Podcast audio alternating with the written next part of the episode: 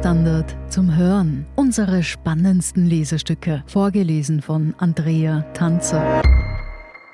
Heute mit Baggerbesetzung gegen Straßenbau von Theo Anders. An mehreren Baustellen in Wien-Donaustadt haben Umweltaktivisten ihre Zelte aufgeschlagen. Sie stemmen sich gegen große Straßenprojekte, da diese die Klimakrise befeuern würden.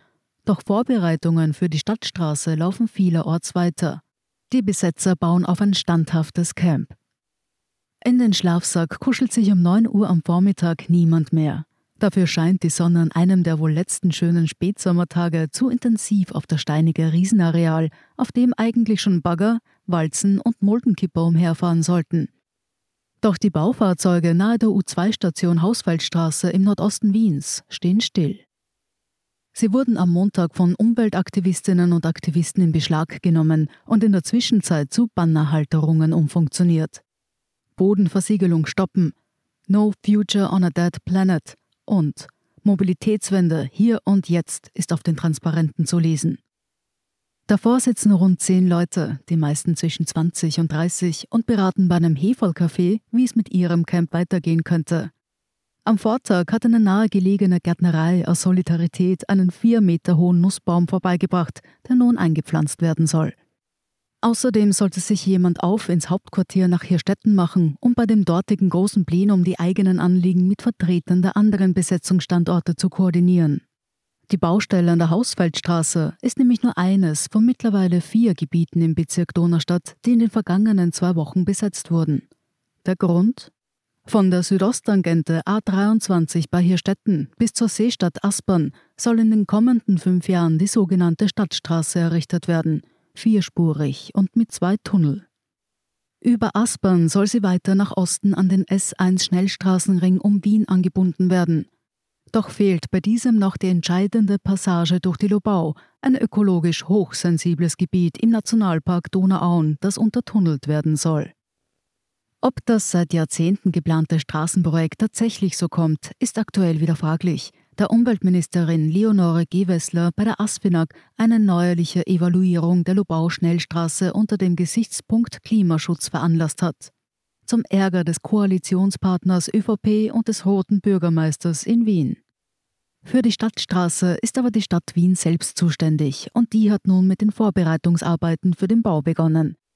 Die Klimaprotestierer wollen diesen erschweren, am besten verhindern. Clarissa und Sebastian, beide kommen aus dem nahegelegenen Essling, erklären ihre Motive mit dem Begriff des induzierten Verkehrs. Mehr und größere Straßen werden im Endeffekt nur noch mehr Autoverkehr anziehen. Das sorgt für steigende Treibhausgasemissionen. Und das widerspreche doch dem Ziel, die Erderwärmung auf maximal 2 Grad zu begrenzen. Das Argument der roten Stadtführung, wonach die Stadtstraße den lärm- und staugeplagten Donaustädter Anrainern zugutekomme, hält Sebastian für vorgeschoben. In Zukunft wird vor allem Transitverkehr über die Stadtstraße fahren. Auf den Hauptstraßen im Bezirk, etwa der Donaustraße B3, werde man durch den massiven Zuzug weiterhin Stoßstange an Stoßstange fahren. Die Lösung könne nur im Ausbau der Bahn bestehen, ist man sich einig. Der öffentliche Verkehr müsse absolute Priorität haben. Was Clarissa außerdem sauer aufstößt, an der Seestadt Aspern wurde früher immer angepriesen, dass man durch die U-Bahn-Anbindung kein Auto benötigt, um dort zu wohnen. Aber jetzt heißt es, man braucht rundherum unbedingt hochrangige Straßen. Wiens Verkehrsstadträtin Uli Simmer hatte zuletzt vehement betont, dass die Verknüpfung der Tangente und der Schnellstraße S1 notwendig sei, um den Wohnbau und die Betriebsansiedlung im Stadtentwicklungsgebiet Aspern vorantreiben zu können. Was können die Aktivisten an der Hausfeldstraße also gegen die zum Bau wild entschlossene Stadt ausrichten? Nicht viel, glaubt ein Bediensteter der Baufirma POR, für den es an der Hausfeldstraße durch die Blockade derzeit nicht viel zu tun gibt. Zwar verzögere das Camp die Vorbereitung einer großen Aufstellfläche für Container der Bauleitung, doch man lasse manche Arbeiter nun eben Tätigkeiten an anderen Projektorten vorziehen – Unweit des Camps stelle man einen Zaun zum Schutz von Zieseln auf. Auch Gewässerschutzmaßnahmen stünden auf dem Programm. Das zeige, wie sehr man ohnehin auf die Natur achte. Mit den jungen Leuten aus dem Camp gebe es aber keinerlei atmosphärische Probleme. Hier und da habe man auch schon einen Kaffee gemeinsam getrunken. Er hoffe freilich, sagt der Bedienstete der Baufirma Por, die brandneuen Baufahrzeuge irgendwann wieder heil zurückzubekommen. Die Stadt Wien unternimmt derzeit nicht viel gegen die Besitzstörung auf ihrem Baugrund. Die Polizei schaut immer wieder einmal freundlich vorbei, hat aber keinen Auftrag gegen die Besetzer.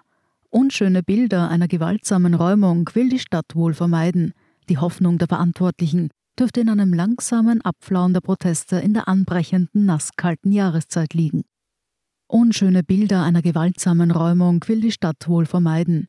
Die Hoffnung der Verantwortlichen dürfte in einem langsamen Abflauen der Proteste in der anbrechenden nasskalten Jahreszeit liegen.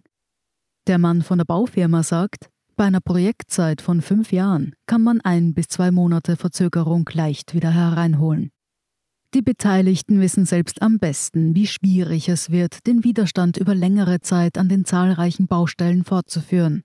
Die Zahl der Engagierten sei noch zu gering, man brauche Verstärkung mit Durchhaltevermögen, sagt Clarissa.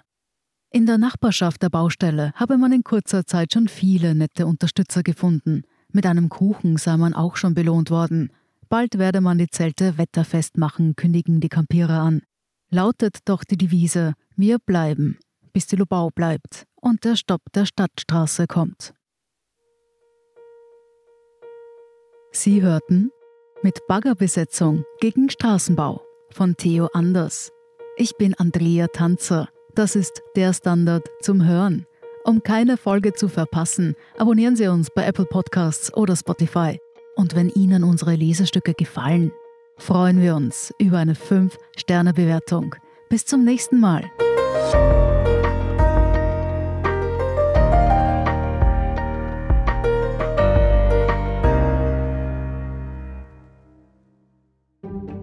Eine kleine Wohnung im Zentrum. Das wär's. Ich will ein richtiges Zuhause für meine Familie.